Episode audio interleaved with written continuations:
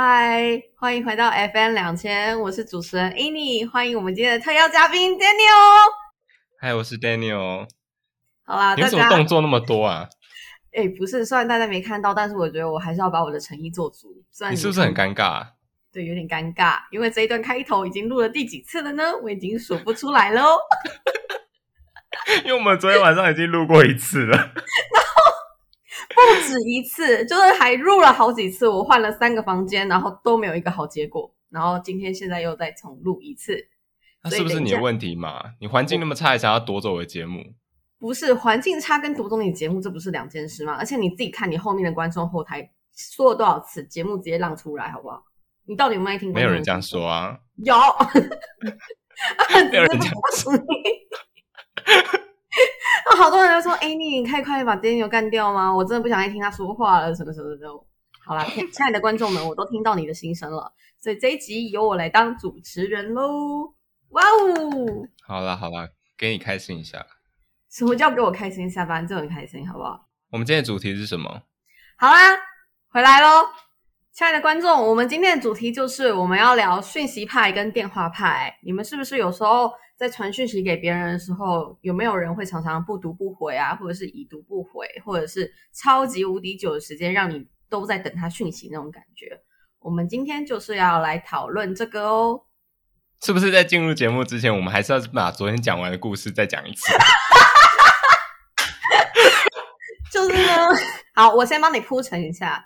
嗯，其实我们四个就是我们，我跟崔还有凯还有朵，我们四个是比较好的。然后我们通常就是每年暑假或寒假，就等我回台湾的时候，我们会约出去玩。那因为我一年没有回家了，今年就是他们一样，他们三个自己出去玩。因为凯之后要去台中嘛，所以也不会那么常在北部，所以他们四四个，他们三个就自己约了，然后要去阳明山玩，然后就发生了一连串非常神奇又很荒唐的故事。你可以讲，但是你只能讲三分钟。开始。只讲三分钟好，就是呢，我们那天就决定 Go 租 Go Share 上山，但是呃 Go Share 马力非常的不够，那我们就骑到山上的时候就已经，因为我在我在一个人，所以我们就那台就已经马力就不够了，然后又载人是李云子，他在 diss 李云子，对对对，就他一坐上来，然后整个电池就过热，就爬不上山，那我们就直接回到半山腰再换电池，然后换完电池又再上山，然后这个大大概到正中午的时候，我们就停在了一个。没有什么讯号的景点，然后我们就停在那边，结果没有办法上锁，没有办法上锁之后，它就过一下，它就自动上锁了。自动上锁，当我们玩完那个景点要回来的时候呢，它就没有办法打开了，因为那个地方就是没有讯号，所以就是你关不了也开不了。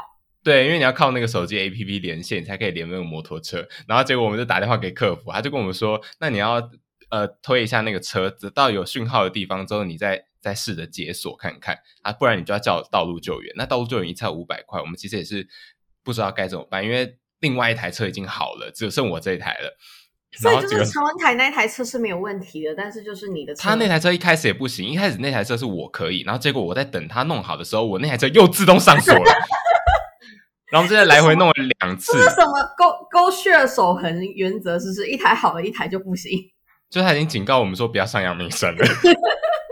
然后他们还把我的手机带去有有那个有讯号的那个民宿那边。你这一点不能这样讲，就是他们多么愚蠢吗？他们就想说，既然手机 app 是连的 Go Share，那是是我把手机载到一个有讯号地方，我把那个 app 点开，那那台车就可以。但他们真的是脑袋不知道在想什么。你把手机载走的时候，请问一下，你的手机连到你的车子吗？他们竟然觉得这样可以耶！真的是很荒唐哎！他想说，我先帮你把手机再去有讯号地方，我帮你点打开啊，你再骑过来找我们就好。结果完全不行哎。对，然后我们就在大概五六公里远的地方，然后按完之后，就我就打电话，我就拿李云哲手机打电话给他，我说你们好了吗？他就说没有，还是不行。然后我们就骑回来，然后结果再再 推一点点，然后就可以了。所以我们那天就是很辛苦，在正中午的时候推了大概一两公里的那个 Go Share。就是很很惨又很荒唐。从他们一开始骑 Go Share 上山这件事情，我就不能理解。没有，应该是从最一开始，都是桃园人，都是在北部生活人，去阳明山玩，然后还要住在那边一个晚上，这件事情我就不能理解，你知道吗？没有，我们没有住在那边，我们是住在西门。你有什么毛病啊？我们就享受一下住宿的乐趣啊。好，然后好，我再补充一个故事，有一有有，他们三个晚上好像就玩太黑。太嗨。然后那天我刚好很早很嗨，然后那天晚上我刚好很早睡，我大概十二点多就睡了，然后睡到三点多太累，然后反正我又起来再玩一下手机，他们就真的好死不死直接打电话给我，然后就讲一堆我听不懂的话，我就觉得好没有想到你接了耶，我也没想到我会接，我觉得我好后悔哦。你好勇敢哦！我也觉得我好勇敢。反正他们就说了一堆我听不懂的话，然后反正大意就是在说什么，哎，你们说什么？说什么？你们很辛苦，什么骑沟穴还是怎么样怎么样的？重点是为什么你到最后会挂电话的，气炸气噗噗的挂电话呢？就是因为李云子讲到说，他们那时候有一个二一八，就是高中的时候二一八班，对二一八美女群，然后就问说陈荣会有在里面吗？我就说。是我说的吗？还是陈？你说的啦，靠腰就你。我都说怎么可能，然后就挂电话。哎，这个很值得挂电话，好不好？什么叫我在不在？我在，你你你还要检讨你为什么不在里面？啊，反正故事前缘就是这样子啦。反正他们就是三个人做一些很愚蠢的事情。我真的那时候脑袋里面想的就是三个傻瓜，真的就是台版的三个傻瓜，就说你们。我也不知道为什么你们会变成这个样子。好啦，你不要没有加入到我们的旅行，你就这么气愤，好不好？好，闭嘴。来，第一题，有些人喜欢回讯息，有些人喜欢打电话，你是哪一种？诶，我跟你讲，我是回讯息的，但是只要有人打电话给我，就很感谢了。我大部分都是讯息派为主，然后打电话就是那种很急的事情才会打电话。lie 不是有语音嘛？微信也有，就是如果我这件事情抱怨太多东西，然后用打的，我觉得我很不耐烦，我会直接发语音。给你，然后就是这样，我会觉得比较省时间。你要不要讲一下你这集为什么要做？就是其实不是什么为了那个大家听众的那个想听的，只是因为你自己想要抱怨。好，就是就是我个人对，就是我有点讯息强迫症，你你也有嘛？对不对？就是你不能接受那个红点点在上面，不然就是讯息提示一未读的那种。哦，对对对，强迫症。对，有一点讯息强迫症，就是我我非常不能接受这件事情，然后再加上我的个性比较急，所以我会觉得，就是我今天有什么事情，我一定要立刻跟你分享什么的，我就会很需要有人也立刻跟我回回馈，就是可以参与我的情绪之类的。对。然后呢，我做这一集的原因是因为我身边的人，就是最近有很多会让我有这种感觉，其实也不是最近啦，一直以来都有，只是可能很少数，但是最近突然又认识了新的人，然后就会开始变得很。大部分的时候，我就会很生气。嗯，对，比如说你身旁的段小姐啊，还有我们这边的郑先生啊，还有一个我们的共同好友陈小姐也是，就是他们都会有这种特性。哦，他比较不算是我的朋友了。哎哎哎，我要跟陈嘉欣讲，你死定了。哎，我们之前有在那个他的学校附近的捷运站 巧遇，对对对，超尴尬的。他立刻，你你们两个转身一 say bye 的时候，然后陈陈嘉欣立刻转头跟我说：“哎，陈慧，我刚刚遇到超强。”我说：“真假的？你在哪遇到？”他说：“我在士林啊。”我一开始没有认他，是他走过来跟我 say hi。那我就说：“那你说什么？”我就跟他说：“嗨，你最近好吗？”就很尴尬。我们硬聊，我以为他要说：“嗨，我现在赶时间，我先走。”没想到他还跟我讲说他怎么要考研究所，什么巴拉巴拉的。所以你根本没有想要参与他的未来，是他一直在跟你分享。就是我想说，我们只是巧遇而已，就聊一下，因为他看他在赶时间，他走路很快啊。没有，他只是不想要遇到你而已吧？他赶可能已经早就遇到你了，这样。他压根就没有想到会遇到我。反正这一集就是我做的目的，是因为我自己还蛮切身体会的，因为我真的有时候没有办法忍受那个回复速度真的很慢这件事情，所以我才想说要做这一集。哎，你会习惯就是发语音吗？这件事？发语音我只会跟你发而已，其他那个对赖没有语音，平常都这种赖。不是你如果发语音的话，就我有时候发给你语音什么的，你会转成文字看吗？哦，只有那种你很紧急跟我讲说赶快现在看，然后我才会就转成语音。有时候在上课的时候，你哎，老师有人上课的时候都看手机哦，老师 不是，我是说，嗯呃。老师他就是不认真上课。老师 不是老师说，比如说上一些预录的课程，好吧？预录的课程，现在这样一样有被凹回来吗？没有，根本没有。好啊，反正就是我自己是很习惯，就是就算人家发语音给我，我也会就是把它转成文字看的人就好啊。昨天也讲过，就是李荣浩他之前就是有上微博的时候，他就直接说，就是语音的速度可不可以二倍速或三倍速放，因为有时候你十秒。可能他说的话就是一句话而已，但是这个人就是说话很慢，这就很浪费时间。所以如果你只能转成直接转成文字的话，那就是会更方便看一下。我是现在想起来就觉得，就是不管是传讯息还是语音，都还蛮浪费时间的。就是传话打，你说打字这件事吗？对啊，对我来说还好，因为我打字速度很快。但发语音的话，就是真的是那种我走在路上，但是我又很生气，一定要跟你讲，快点讲事情的时候，我才会发语音给你。不然我通常很少发语音。对，我是觉得有什么事情打电话还比较直接一点。就如果真的太急了，然后你就会直接打电话。你就是打电话目的，其实现在比较倾向于就是你要快速的解决事情。我们的听众大部分呃打电话的人都是比较直接的紧急的讯息才会打电话。因为你传讯息他又不回，有时候就是在那边互相等讯息的话，你还不如快点打电话解决这件事情。对，或者是说有些人喜欢讯息的原因，是因为他可以隔着隔着一个手机，所以你可以不用这么直接的，或是很快速的面对对方。你有想过为什么你喜欢传讯息比起打电话来说吗？就是可能你都是要说一件事情，这件事情也没有轻重缓急，但你有一个工具，就是你可以选择用文字或选择用电话，你会用哪一种？呃，有时候要看那件事情，要讯息或是电话，它哪一个可以表达比较清楚，然后哪一个讲起来比较直接。就是在相同的工具或相同状况下，我还是会倾向于讯息比较快。哎，的原因是因为我觉得你在打字、在思考那些事情的时候，其实在帮助你在梳理那些事情，把那些逻辑梳理清楚。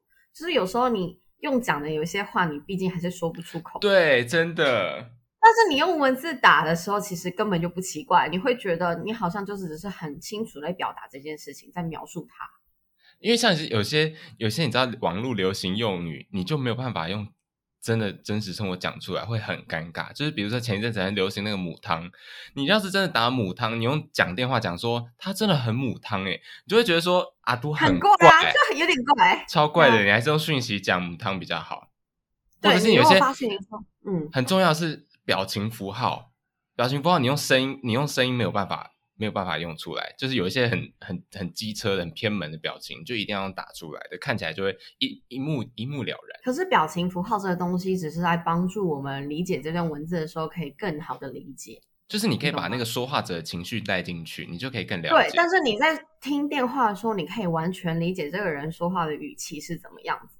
但我觉得就没那么好笑哎，你就因为我们说说事情的时候，有时候只是可能就是分享一件事情的情绪，或者是怎么样子，就是你不一定，就是就算你没有带表情符号，你也可以想象这个人到底在说什么。哦，对了，也是啦，对啊，有这个有这个，我觉得跟这个也是很有关系啦。然后，哎，我好在这里再抱怨一下，就是郑先生呢，他 从礼拜三到今天已经礼拜一了，完全没有给我任何回复。你要不要讲一下你们你们的对话内容是什么？就是呢，他有一次礼拜三晚上，他突然跟我说，他就跟我说了一件事情，然后我就回了他，然后后来我们就聊天，然后结果我们聊天的结尾，我后来往上翻，我们聊天的结尾是我在跟他分享我未来的就业方向跟我的目标，他再也没回过，再也没有回过，而且他先起的头哦。他根本不在乎我的未来，而且我还很热衷于在跟他讨论他的未来，但是他完全不在乎我，他就是得到他想要的答案。对对对对，OK 收尾，然后就再也没回过。他就是标准的那种人，讲完自己想要讲的东西之后，后面就不管你了。哎，我超气的，我真的爆气，真的是，他现在就在磨。他现在就是渐渐的在消耗我对他的耐心，就是如果在之后再久一点的话，真的再也都没讲话后，就直接要把他删掉了。反反正你们没有很熟啊，也没有啦。哎，我跟你说有什么为难的表情啊？哎，有一次很好笑，就是他以为我生气了，然后我就把他拉黑了，然后他就没有办法传微信给我。嗯，然后我就想说，微信他讲不到话，那 IG 可以讲，因为我们 IG 有互追，那他 IG 可以跟我说，但他也没有。然后后来。我室友就问他说：“你为什么不跟他和好？”我他就说：“他就说他现在把我微信拉黑了，我要怎么跟他和好？”他就说：“那你去 IG 跟他讲。”你知道他说什么吗？他说：“不行，IG 是我的最后一道防线，如果 IG 也被退追，我就再也不用跟他讲话。”他已经做好被退追的准备了，他就觉得随时都会被你。尤其是那一天，他本来粉丝数，他他粉丝数原本是那个数字，然后突然扣了一个一，他就以为是我把他退追掉了。后来我跟他说，我再怎么生气，我也不会把你退追啊。结果他后来才事实证明，就是不是我退追，而是他是真的被另外一个不知道是谁的人退追了。可是你先拉黑人家，你好意思好意思在那边讲你退追不退追？可是我那天就是，其实我也没有生气，但是好啊，这是后话。反正我知道他这个人就是。他是一个真的很心思，就是细腻到一个不行的人。就是他，我觉得他是我认识的所有人里面心思最细腻的一个人。就是你说什么或者是讲什么，他都很容易在心里想很久很多，所以这有可能导致于他回讯息的时候会想很久的原因是这样子，因为他可能不知道你我说的这句话可能蕴含着什么意思，或者是他要怎么回复，我会怎么想，还是他这有可能哦啊？什么？没有想说他是不是太笨而已？他超聪明的，他真的成绩超级好。好，他超聪明的。好好，哎，I don't care。他真的超级聪明的，我真的，我真的超傻眼，我没有看过在这边的台生这么认真的。他专业第四哎，然后英文就是那个检定考，他考了快满分哎，真的很屌啊，这真的超屌的啊。身为台生的你，是不是要再加一点油啊？哎，我也不烂，好不好？我也没有到这么烂，好不好？哎，至少我有社交能力，他没有社交能力，他没有朋友哎。你干嘛这样攻击他？有朋友了不起哦，你。哎，那你聊一下段小姐啊？段小姐对你跟你的互动方式是怎么样？哦，就是呢，她她有时候会突然传了一个讯息，或者一篇文章，然后一个照片什么的，然后就有时候会有说好漂亮，或者说怎么就会有人这么智障，然后就是叭叭叭就是这样子。那我就我就会回她说，对啊，什么样怎么样，你们这个人真是不知道在干什么东西，或者这个东西哎真的很漂亮，什么什么，然后她就。从此以后就再也没有下文了，直到他下一次密我，就是他他他也是属于那种单方面输出给你啊，你要聊天对对对，反正我只是负责想跟你分享这样子。而且我跟你讲，他完全没有没有那个觉得不好意思哦，他就是我跟他说，我有几次我就跟他讲说怎样，你现在消失是怎样，他就说哦，就他就还是会消失哦，然后就过一阵子他会说没有，就想说讲讲话都讲完了，然后就结束了这样子。这是他的讲话习惯。我其实觉得微信跟 Line 最好的差别就是，微信就是你就算发讯给他，你也不用去猜测他这个人到底是看了或没看，因为他不会显示。但是赖群就很尴尬，哦，对，发出去你就不知道他有没有已读。对，我要讲一个很白痴，就是我之前在那个另外一个群组，就是某一天有一个我们有一段有一对同学要结婚了，然后在群组里面发讯息说他们要结婚，然后下午啊晚上要请人家吃，我请我们吃饭这样，不是请我们吃饭，就是说到我们家到他们家吃饭这样。真是夫妻吗？对对对对对，然后，嗯，然后我就回他说，哦，他说他们要去登记，然后就想说，我就开个小玩笑，我就想说，如果不是房屋移转的登记的话，我是没有要去的哟。然后大家一片沉默，哎，然后已读四、已读五、已读六，我吓坏了，我就说，我是说，这么不好笑，有这么不好笑吗？有一个人就他就传了说。只有我看不懂嘛，然后下面开始一片就说加一加一加一，我说加你好尴尬，超尴尬的。不是，是因为你在那个群里你还有所保留，如果是在我们自己的群里，他就会说好啊，都不要回啊，你会直接爆气。因为我如果直接他在回说好啊，都不要回，他们会真的不回我。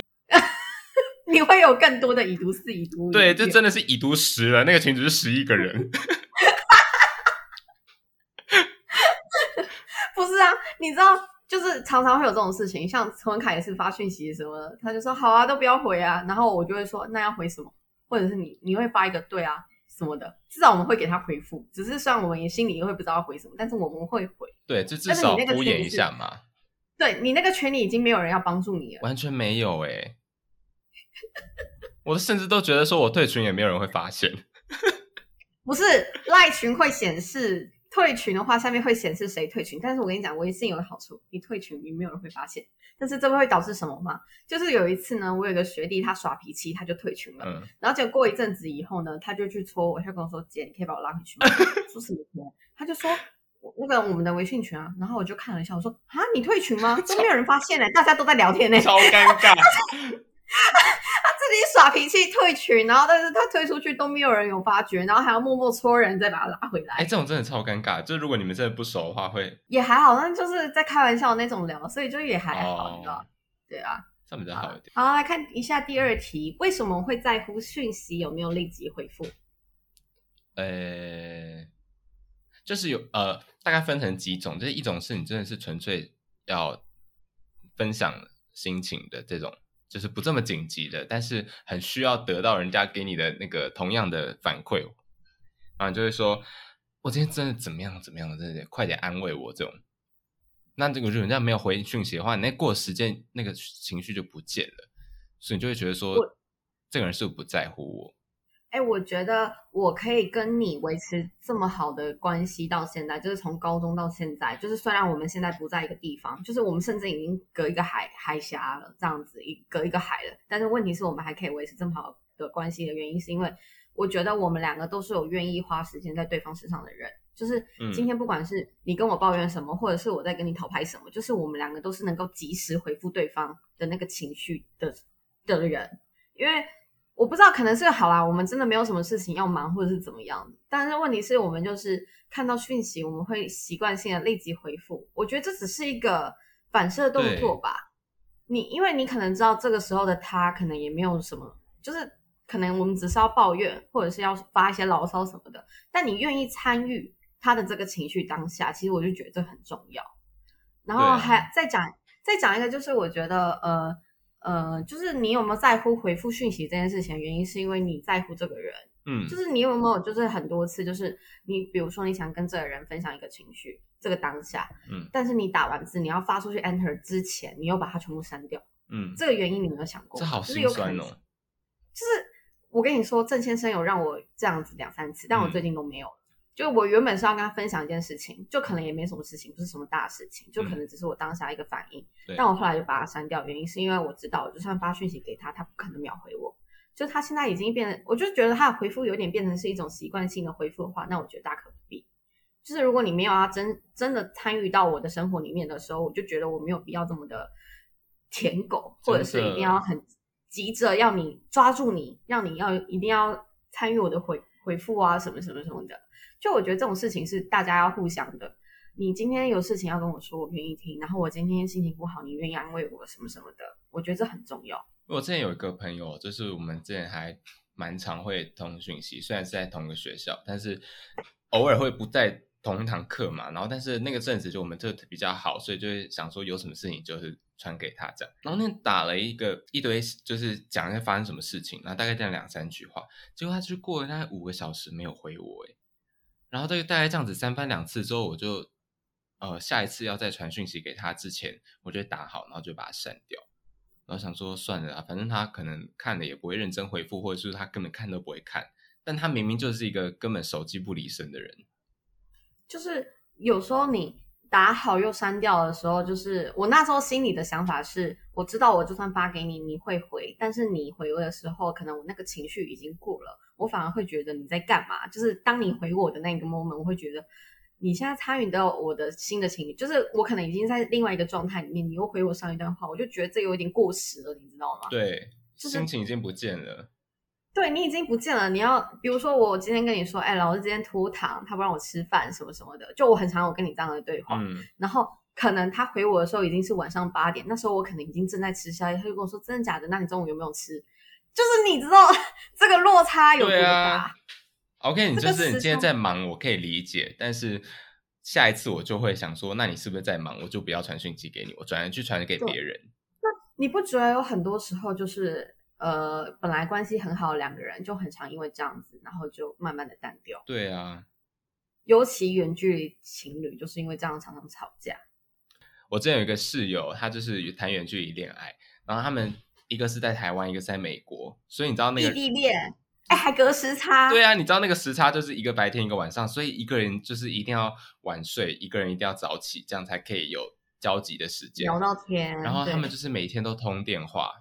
对他们就算没什么事情做，他们也是通电话，然后就他们唯一的相处的时间就是那几个，就是那一些通话的时间，所以我觉得他这样还蛮珍惜。这样如果是远距离恋爱的话，那这样的维持方式就还蛮好。但如果你只靠讯息的话，就会像你刚刚讲的，你说你午餐吃什么，然后结果他到晚上才回你说早安之类的。对啊，这样就很受伤哎，我就觉得你根本没有在认真参与我的生活，反正就是真的很受伤。就我觉得。如果双方这样的话，你就会有一种没有在认真参与你生活的感觉，你就会渐渐什么事情都不会想跟他讲，然后你们就会慢慢的没有这段关系，就是这段关系会完全就断掉。对啊，哎，我在这边要称赞我一个朋友，他很会终结话题，就是他讲完他想讲的，然后也我也他也得到我的回复之后，他就不会想说他讲完之后他讲讲讲了，然后我回复完之后他就直接不理人，他就还是会礼貌性的把这个话题终结掉。他叫黄玉芳，然后给他掌声鼓励。他在讲段，他对，然后他在讲段文心啊，段文心你有听到吗？他在说你讲段文心啊，偶尔，然后他就是每次会跟我讲说，预防是不是？预防好棒。对，他比如说，他就跟我讲说，哎，诊所的护士真的，呃，不对，医院的护士真的超级凶，不知道在派什么。以后带老人去的话，绝对不要让他自己一个人去医院，不然那护士都很凶。然后我就说，真的假的？还好，因为我阿公以前有住院过，然后就说他以前也是被那个护士整的很惨。他就说，对啊，真的不能这样子。然后就是就是你知道，简单的礼貌的回复，然后就回复一个贴图，那么终结这个话题，就是彼此都很有。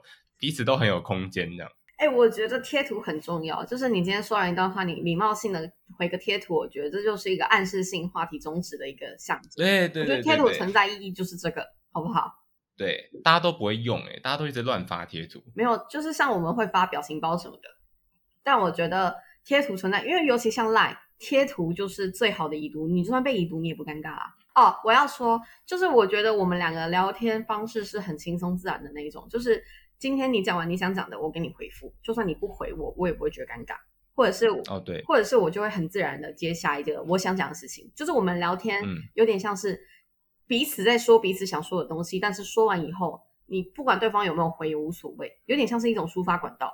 就是你，因为就算对方没有回，我们也知道说他可能看到，对他看过了，只是说他可能真的在忙，或是他不知道回什么，这是可以体谅、可以包容的东哦点。我觉得要够熟的朋友才可以这样。哎，我觉得还有一件事，就是你有一次十二点多发讯息给我吧，然后隔了一个多小时我都没有回，然后你就补一句在睡觉。然后后来又隔了一个小时，你就说你肯定在睡觉。然后起来的时候已经是晚上的事情，我就说对我刚睡醒。然后你就说对，果然在睡觉。就是你不会觉得我消失是不回你讯息或者是怎么样，你就会很肯定的知道我应该在做什么，所以我才没有回。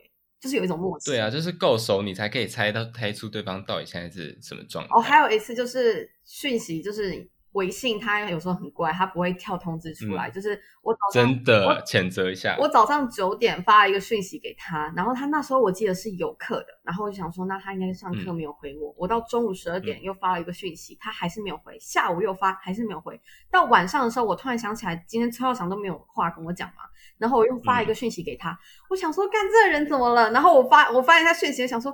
不是吧？这有什么好生气的吗？我昨天就只是说他的发型很丑啊，什么什么的，有什么好生气的吗？然后我在那边想，然后我好几好几个月都没有翻墙了，然后我就还翻墙去 IG，然后我就发一个讯息，我就发一个问号给他，然后你就立刻回了我一个问号，我就说你在干嘛？他就说没干嘛。我说那你为什么今天都不回我讯息？他就说干真假的，你发讯息给我吗？他完全没有跳通知，诶真的完全没有跳。你知道，就是从早上九点到晚上九点这段时间，就是我整天都在思考，就是。我到底做了什么事情惹你不开心？就是这段时间里面，我一直在自我反省。然后当你说出就是我没有在生气，我只是没看到讯息的时候，我真的是松了一口气。但我心里在想说，王八蛋，你今天一件事情都没有跟我讲吗？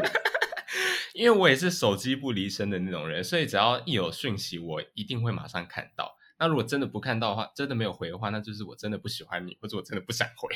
怎么看？所以你那个，呃，嗯，哦。你那个我是真的没有跳出通知，所以他有时候讲两次、两三次，我觉得很烦，就一直造成误会。偶尔会这样啊，但是那一段时间我会在思考，就是我虽然跟你这么熟了，但我还是会思考，是我说错了什么让你不开心，或者是你不想。会啦，会啦。对，那段时间我是在一直在思考这件事情。但如果是其他就是不重要的人的话，你真的会觉得关关我屁事啊？反正爱不爱回不回又怎样之类的。你现在影射陈文凯吗？嗯，我们一直这里一直提到他，是不是要给他一些出场费啊？你要给他一些这种，他已经很像第三个人了，你知道吗？我可以送他一些新的那个日文的贴图，教他怎么用。你要跟他讲这个贴图什么意思，叫他不要乱用。对对对，之类的。哎，好了，来来进入了第三个问题，就是你觉得讯息对我们自身的意义，还有你是不是在乎的原因是什么？刚刚应该有讲到一些。就是说，你是不是真的在乎这个人，或是你有什么紧急的东西需要处理？我觉得跟对象是谁很重要。如果这个人你把他认为是一个很重要的人，你当然会很在乎他的讯息有没有立刻回或者什么的。那如果这个人你根本就不在乎，他就算都不回你讯息，那又怎样？好，再补充讲一个。我们家陈文凯在我去年七月份出国之前呢，我们约了一起去小琉球玩。但是我们家凯凯呢，他就是一个非常不爱回讯息又不爱看手机的人，所以呢，我在出门的时候我就打了三通电话给他，外加了两条讯息：“宝贝，你起床了吗？宝贝，你出门了对吧？”的讯息。反正呢，他后来在群里跟我说他起床了，然后我就想说，嗯，好，那这个人就是已经活着会呼吸了，然后我就不在乎了。然后等到有一次呢，就是你，就是我翻墙回去那一次，就是我以为你不理我那一次，我就翻回去赖，我就去看，已经时隔一年了。对，时隔一年没有啦，没有到一年，半年到过年那时候二月份啊，二月份那时候，然后呢，我就回去看，然后我就想说好死不死就把大家的讯息都看一下，然后我就点进去陈文凯的那个。我本来一开始是只是想看他的头像怎么变这个样子，然后我就看一下，然后我就点进去我跟他的聊天间，然后呢，我就看到那个聊天室呢，他的讯息从去年七月份到我看的那时候已经是二月份的时候都没有读过，哎，没有读哎，半年哎，然后 哎，你这半年怎么不问他说你这半年都没有事情要跟我讲吗？不是啊，他会在 IG，他 IG 上蛮活跃，就是我基本上发的线动他都会回，虽然我都看不懂他在说什么，但他都会回。然后，然后他就，我就发给他一个问号，然后他就又回我一个问号。然后我说：“陈文凯，你有病是不是？”他就说：“我就说，我就说，这半年来你都不会不用读我讯息，你到底在干嘛？”他就说：“拍谁啦？我已经醒了。”你知道这集的主题是什么吗？这集的主题就是 Annie 被抛弃的人生，被拒绝的人生。郑庭维不回我讯息，陈文凯直接不读我讯息，哇，这两个人，而且这两个人个性超像，这两个人真的个性超像，气死我，真的是一天到晚。而且我不敢相信我们在我们在聊格局这么小的东西，这么小的一件事情，居然可以拿出来聊一集。哎，这件事情很有共鸣，哎，就不会是只有我啊，肯定大家都有这种感觉啊，对吧？是不是？就你大家都是被抛弃、被拒绝的，不也不是被抛弃、被拒绝，好不好？只是我们有时候就是难免会遇到这种状况啊，那是不是就会很气？这种事情你不气吗？讲到这个，你有没有曾经就是有人没有回你讯息，或者是你很急什么的，你会生气？就是刚刚那个人啊，也不是说真的很急啦，就是呃，你觉得你把他当朋友，你想要跟他分享一些东西，然后结果他就是不读不回，或是很呃已读这种，然后还事后还跟事后我跟他讲说你怎么怎么没有回什么，他就想说。呃，有吗？有吗？然后有吗？就是还不承认，不承认就算了。还讲说你还不是一样很常已读或是不回我。经过一两次之后，我就就是没有再理他了。就是我们一我一直在 diss 的都是同一个人，从同从第一集到现在都是同一个人。真的假的？好吧，哎，我们可以讲到我们有一个朋友，我们两个有一个共同朋友，就是真是夫妻的媒人。对，这个朋友呢，他的前任。就是做了一件很过分的事情，就是那时候他们在期末考周，然后期末考周的时候很忙嘛，然后呃传对传讯息什么的，然后他那个前任就是都很晚才回，然后有一次我们那个朋友就问他说：“你为什么都不回讯息？”然后前任就说：“我要准备期末考，你不要打扰我，这样会分散我的心思，我很忙什么什么的。”然后转眼间去刷 IG，他那个 IG 的线动变成一条瀑布，你知道吗？发到满发到爆，然后他就问他说：“你为什么有空？”发现动没有空回我讯息，他说发现动很快啊，但是回你讯息要想啊，我怎么会有时间回？我要想要怎么回你啊，什么什么的。然后问题是，他这样就已经很过分，就算了。仔细看他现动，期末考之后跟我朋友说他很忙，没空跟他见面，没空跟他吃饭，就是跟他吃饭跟他见面变成是一种奢侈，你知道吗？但是人家转眼间有空带一个女生去看海，还开车带他去出去玩，不觉得这很过分吗？超过分。好，这件事我没有讲。好，如果我们的朋友你有听到的话，我们有讲哦。他很坚持，对我没有帮你出气。我们这件事情一定要拿出来讲。对他第一个他说谎，嗯，第二个他不回讯息，这两件事情就很值得分手了吧？结果他居然拖到今年才分手，我也是很压抑。就是如果今个我们早一点知道这些事情的话，现在才分手也是觉得很。很厉害，而且问题是，他因为这件事情，我们的那个朋友他其实哭了很多次，也自责了很久。对啊，他一直自责哎。其实你不觉得有时候回讯息就是一种在盲目的等待吗？因为你要等那个人的回复什么什么的，就是这是一种很煎熬的一件事情，你不觉得吗？就是为什么我们会这么在乎讯息有没有回，是因为我觉得你主动发讯息给别人的时候，其实你是在被动的等待对方给你的回复，所以。在人跟人的相对关系之间，你会不自觉的让自己处于一种比较弱势的地位，因为你在等待那个人被动的给你回复。就是这个互动过程之中，其实你嗯会心态会逐渐的不平衡，你会觉得是不是只有我在单方面的对你想要抒发我的情绪，对你说一些我生活的事情什么什么的，然后但是其实你心里不这么想，或者是其实我并不在你心里并不那么的重要之类的，嗯。对啊，所以呢，我的建议呢就是分手。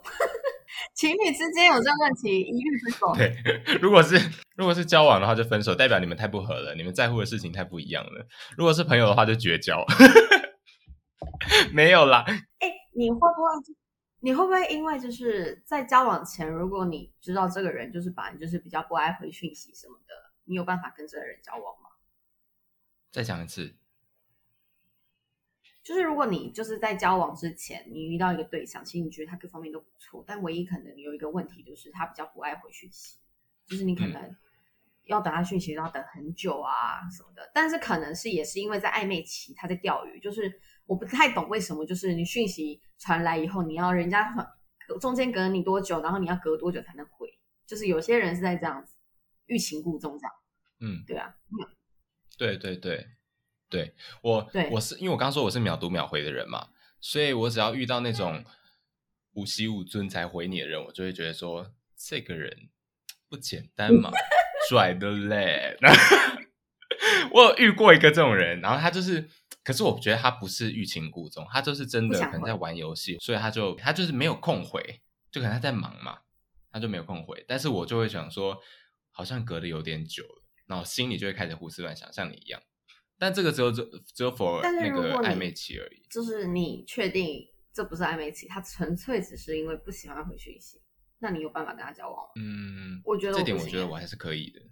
就是除非，除非他就是有让我知道他在干嘛，比如说。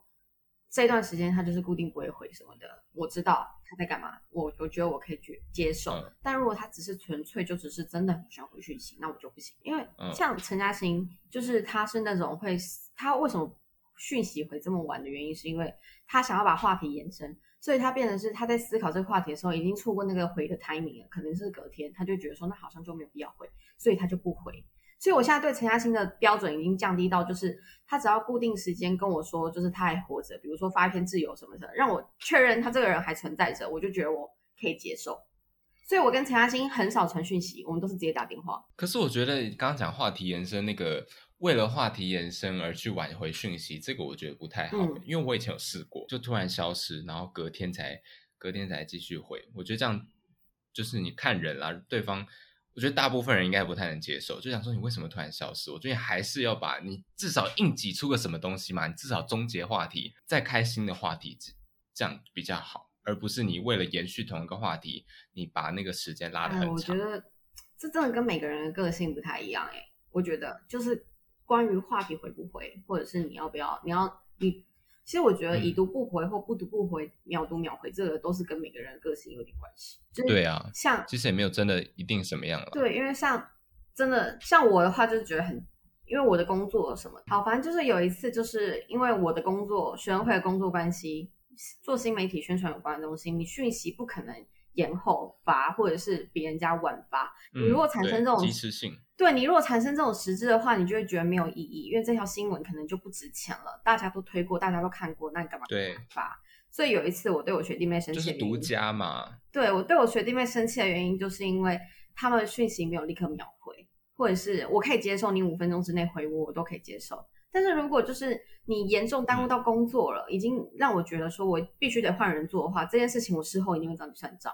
就是我会想知道为什么你到底不回，嗯，然后他们曾经有几次跟我说，学姐我要上课什么什么的，所以到后来我都是一开学我会直接把他们所有人的课表都收来，然后我会看他们没课的时间给他们排工作。如果我在没课的时间给你排工作，然后我给你发讯息，你又不回我，那你就死定。哎，超可怕的！哎，这样讲到讲到这个，我想到一个，我之前打工啊，也是，就是他一个一个礼拜要排，呃，一个月要排三十个小时，然后一个礼拜可能就是这样除以四等于多少？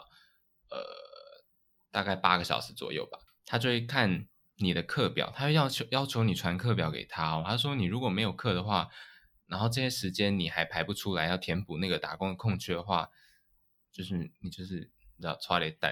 然后想说这样其实蛮可怕的。虽然虽然时间工作已经很轻松了，但是我还是觉得这样子监控别人还蛮可怕的。可是问题是，这是最有效率的方式，你知道吗？就是。不要浪费彼此的时间，就是我也不是要故意刁难你，让你在有课的时候去做那些工作。嗯，但问题是我我其实你今天忙或者什么的，你那段时间就算你没课，然后你跟我说你要忙，你提前跟我讲好，我都绝对能接受。但我不能接受是你不读不回，然后又不告诉我你在干嘛，这个我就不行。嗯，对啊，我觉得这是你对做事情的一个态度吧，负责任的态度。对啦，尤其是工作，工作不是自己一个人的事情。就这种的话，我真的会好生气。然后，哎，我那一天我看到一篇新闻报道，就是他说，就是一一条讯息，其实都算是一种打扰，不管是关心或者是鼓励什么的，其实你传讯给别人，其实都可能是一种打扰。你怎么想？我觉得，尤其是现代现代社会，大家各很注重自己的隐私。可是你现在，你如果不靠讯息的话，你根本没有办法跟人家产生连接啊，很难啦。就是你没办法交流吗？对啊，所以你如果要把它视成一种打扰的话，也也不完全错。但是打扰你也不用把它完全理解成是负面的意思。嗯，我我认同你说的，就是嗯，因为像我我很常就是看某些人状态不对什么的，我就会可能会传讯息。鼓励或者是关心他们，但我到后来发现，就是有时候其实你传的这些讯息什么的，其实对他们来说，他们可能只是需要一点时间，嗯，享受一个人的空间，自己平复一下，其实那个状态是 OK 的。但你可能传这个讯息给他的时候，反而对他来说是一种打扰或者是一种负担。就是我开始在反思这个东西，嗯，就会站在别人的立场思考这样。我跟你说，我真的是认识郑庭伟之后，我才会开始思考这些。以前我不这么觉得，以前我就觉得说有什么事情就直接说。但是因为他真的心思太细腻了，他就是很敏感。我那几天我就是会开玩笑跟他说：“你不要跟我讲话，我不想跟你讲话什么的。”嗯，他真的会难过很久，他就会问别人说：“是是我真的讨厌他的那一种。”你把弟弟吓哭了啦。也没到哭，反正他就是真的很很敏感的一个人，然后就是很细腻，真的心思非常非常细腻。而且他是那种，我觉得他很好笑一点是，他自己生气啊，他不会让大家知道他生气，他会自己生闷气，然后就没了。他就是那种宁愿自己千疮百孔，也不会让别人受伤害，不会让别人有负担的那种人。所以就是搞得会搞得很容易搞得自己压力很可怕的，就像一个未爆弹。就是我觉得他这自己给自己的压力太大了。我之前有遇过这种人，就是我一直在骂那个人，他也是蛮可怜的啦。讲讲起来，他就说他每次只要别人跟他讲一个什么，他当下可能没有粉反应，可是他回去之后就会一直想，一直想，一直想这件事情，然后但是他也不会跟别人讲。可是你这样一直想，一直想，一直想，然后呢？就钻牛角尖啊，就说他是不是怎么样怎么样，他是不是怎么样怎么样？是。会开始不断的想说，是不是这人不喜欢我，或者是怎么样怎么样？可是我觉得有些事情，你明明是可以直接摊在阳光底下，大家直接讲，你有什么不好的，或者是有什么事情踩到你的底线什么的，我觉得你直接沟通是不是会更容易解决这些问题？对啊，我觉得我们就是这种人，我们就是这种比较直接一点，比较冲一点。就是我觉得这真的有差，就是。因为我们我们都都是那种有什么不开心的直接讲，或者是你今天怎么了你就直接讲，所以我们的情绪来得快去得也快，一下子可能就没事的那一种。对啊，我们比较多都是因为这样子。对，好，那接下来再讨论一下我们的听众，他不是有说就是有一些人他们是对朋友是传讯息，对情侣就对另外一半会是打电话那种。哦，对啊，就是我们刚刚说的真是夫妻的媒人嘛。嗯，他对。呃呃，情侣跟朋朋友的标准是不一样的。他对朋友是说回讯息也可以，那跟跟情侣的话，跟伴侣的话，那就是都可以。可是好笑的是，他的前伴侣回的是说讯息不准讲电话。